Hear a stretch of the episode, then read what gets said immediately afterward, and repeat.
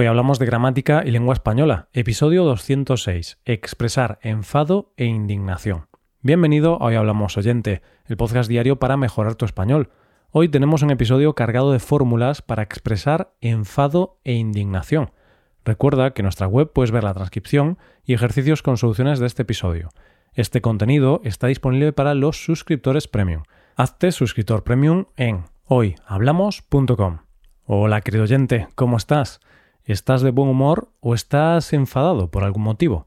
Estés como estés, en este episodio vamos a hablar de unos sentimientos que no nos gustan mucho, pero que forman parte de la vida, el enfado y la indignación. A todos nos gusta más estar tranquilos, relajados y de buen humor. Sin embargo, no siempre es posible. Por eso hemos pensado en cinco fórmulas con las que podrás expresar dichos sentimientos. Como puedes imaginarte, ya que estamos hablando de sentimientos que expresan enfado, la parte gramatical va a estar centrada en el uso del modo subjuntivo. Para presentarte todas estas cosas, como es habitual, vamos a seguir una historia. La historia de dos tenistas, María y Pepito.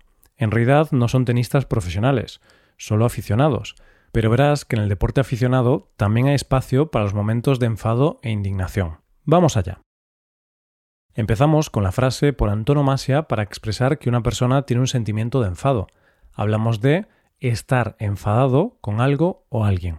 Vamos a usar el verbo estar y no ser porque hablamos de un estado, algo temporal. El enfado no es permanente. bueno, a veces hay gente que parece que vive enfadada con el mundo, pero creo que nadie vive permanentemente enfadado. María y Pepito juegan a tenis. Forman parte de una competición amateur que se disputa en su club de tenis, la llamada Liga de los Campeones. Esta liga, organizada por su club, requiere que los participantes se enfrenten durante los fines de semana, ya que durante la semana todo el mundo está trabajando. A pesar de ser una liga no profesional, parece todo lo contrario puesto que los jugadores cuentan con un árbitro y con varios recogepelotas. María y Pepito quedaron el fin de semana pasado para jugar su partido semanal y lamentablemente, para uno de ellos, las cosas no fueron de la mejor manera posible. Desde el primer momento, incluso antes de que empezara el partido, Pepito mostró su enfado. No le gustó el árbitro asignado por el club para el partido debido a algunos problemas personales que tuvieron en el pasado. Pepito estaba enfadado con el árbitro y pensó que esa rivalidad personal podría ir en su contra durante el partido. Después de unos minutos de malas miradas entre Pepito y el árbitro, empezó el partido. María estaba tranquila, confiando en sus habilidades y sus posibilidades de ganar el partido. Por su parte, Pepito pronto vio cómo las cosas empezaron a irle mal. María le rompió el saque dos veces en los primeros juegos, por lo que el primer set se lo llevó María con mucha facilidad. Pepito estaba enfadado con todo. Especialmente estaba enfadado con los recogepelotas, que según él eran muy lentos y no le pasaban bien la bola. Pasamos a nuestra segunda frase de hoy. No soportar qué, seguido del modo subjuntivo. Soportar es tolerar o llevar con paciencia una situación o una persona. Entonces, si una persona no soporta algo, significa que su paciencia se ha acabado. Pepito empezó el partido perdiendo el primer set, por lo que las excusas empezaron a aparecer. Pepito se quejaba de su raqueta, de la pista de tenis, de las condiciones meteorológicas e incluso de su rival. Debido al viento que hacía, Pepito usó esa excusa para justificar el mal partido que estaba haciendo y gritó No soporto que el viento me moleste cuando estoy sacando. No soporto que me entre arena en los ojos. Me voy a quedar ciego. Su contrincante, María, al oír esas quejas, le comentó Pepito, no soporto que te quejes de las condiciones meteorológicas. Sabes que el viento es el mismo para los dos. A mí también me molesta y no por eso lo uso como excusa. Las quejas de Pepito continuaron, pero en esta ocasión empleando otra construcción. Poner de mal humor que seguido de un verbo en subjuntivo. Fíjate en que antes de utilizar el verbo poner vamos a utilizar un pronombre de objeto indirecto. Pepito empezó perdiendo el segundo set, así que su enfado y sus excusas seguían escuchándose en la pista. Me pone de mal humor que no me entren las bolas. Es posible que sea culpa de mi raqueta.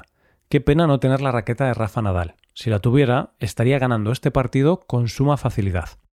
Viendo el gran acierto que mostraba María, Pepito le gritó Me pone de mal humor que te entren todas las bolas. ¡Qué suerte tienes! Si yo fuera tú, me compraría un billete de lotería. Pepito, unos lo llaman suerte, otros lo llamamos trabajo y dedicación, le respondió María. Así llegamos a nuestra cuarta estructura.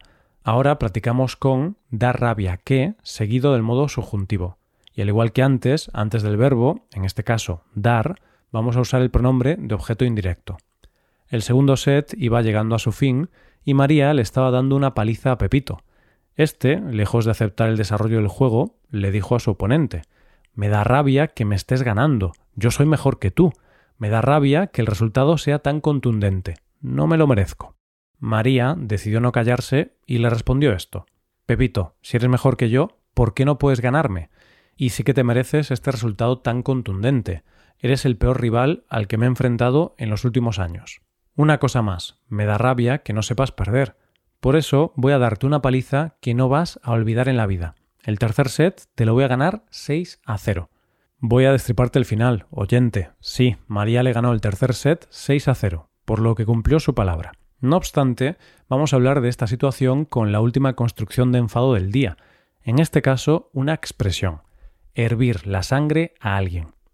Hervir es el verbo que se usa cuando un líquido produce burbujas por la acción del calor. Entonces, imagínate lo enfadada que tiene que estar una persona para que le hierva la sangre. por supuesto, hablamos de manera figurada. María le ganó el partido a Pepito por tres sets a cero. Le dio una paliza. Y no solo eso, María retiró temporalmente a Pepito del mundo del tenis. Este, al acabar el partido, le dijo a su rival María, me hierve la sangre con el partido que he hecho. Estoy muy enfadado. Sin embargo, me hierve la sangre al ver lo mal que ha actuado hoy, la poca deportividad y la falta de respeto que he mostrado durante el partido. Lo siento mucho.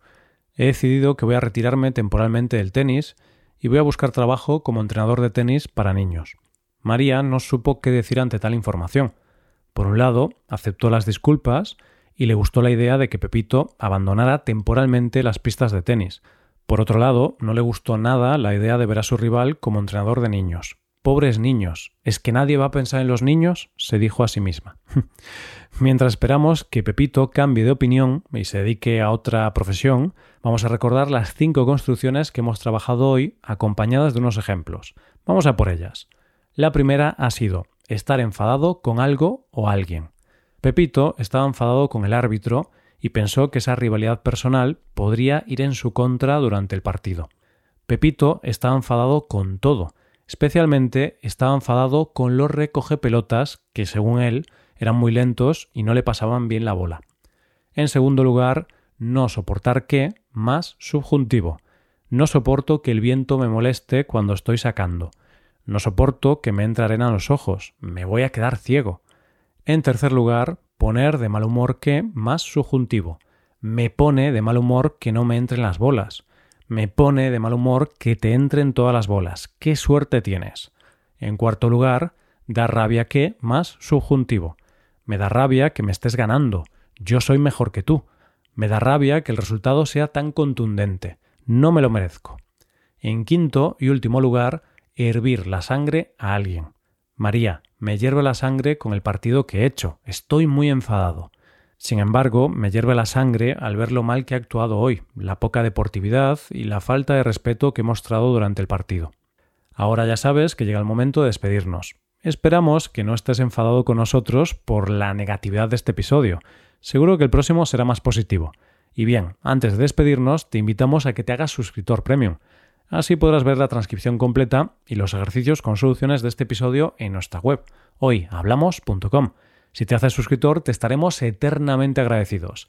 Esto es todo por hoy. Nos vemos mañana con un nuevo episodio sobre noticias. Paso un buen día. Hasta mañana.